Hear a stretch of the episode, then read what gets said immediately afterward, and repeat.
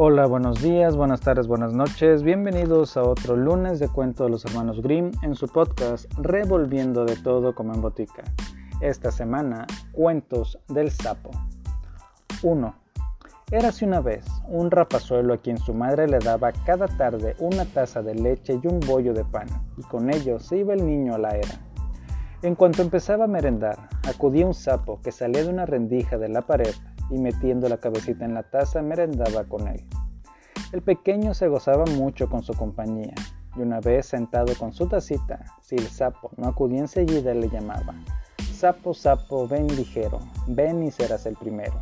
Te daré migajitas en leche empapaditas.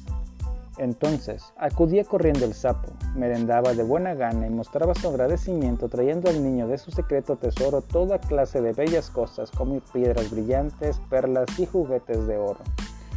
Se limitaba a beberse la leche y dejaba el pan, por lo que un día el pequeño dándole un ligero golpecito en la cabeza con la cucharilla le dijo, cómete también el pan. La madre, que estaba en la cocina, al ver que su hijo hablaba con alguien y viendo que golpeaba al sapo con la cucharilla, corrió al patio con un tarugo de leña y mató al pobre animalito. A partir de entonces empezó a producirse en el niño un gran cambio. Mientras el sapo había comido con él, el muchacho creció sano y robusto. Pero desde la muerte del sapo, sus mejillas perdieron su color rosado y empezó a adelgazar a ojos vistas. Poco después, comenzó a dejar oír su grito por la noche el ave que anuncia la muerte. El petirrojo se puso a recoger ramillas y hojas para una corona fúnebre, y al cabo de unos días el niño yacía en un ataúd. 2. Una niña huerfanita se hallaba un día sentada junto a la muralla de la ciudad, cuando vio que un sapo salía de una rendija que había al pie del muro. Apresuróse a extender a su lado un pañuelo de seda azul que llevaba alrededor del cuello sabiendo que a los sapos les gusta mucho esta clase de pañuelos y que solo a ellos acuden.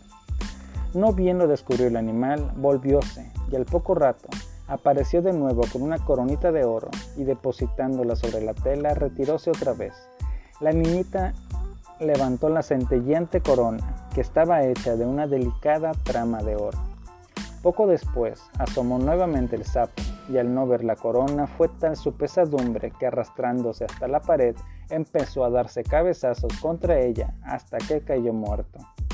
Si la niña no hubiese tocado la corona, seguramente el sapo le habría traído muchos más tesoros de los que guardaba en su agujero. 3. Grita el sapo. Uh, uh, uh, dice el niño, ven acá. Sale el sapo y el niño le pregunta por su hermanita. ¿No has visto a medias coloraditas? Dice el sapo. No, yo no. ¿Y tú?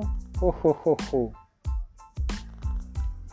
Ese fue el cuento de esta semana. Acompáñenme en la siguiente y recuerden que si me siguen en Spotify, no duden en dejarme sus comentarios. Hasta la próxima semana.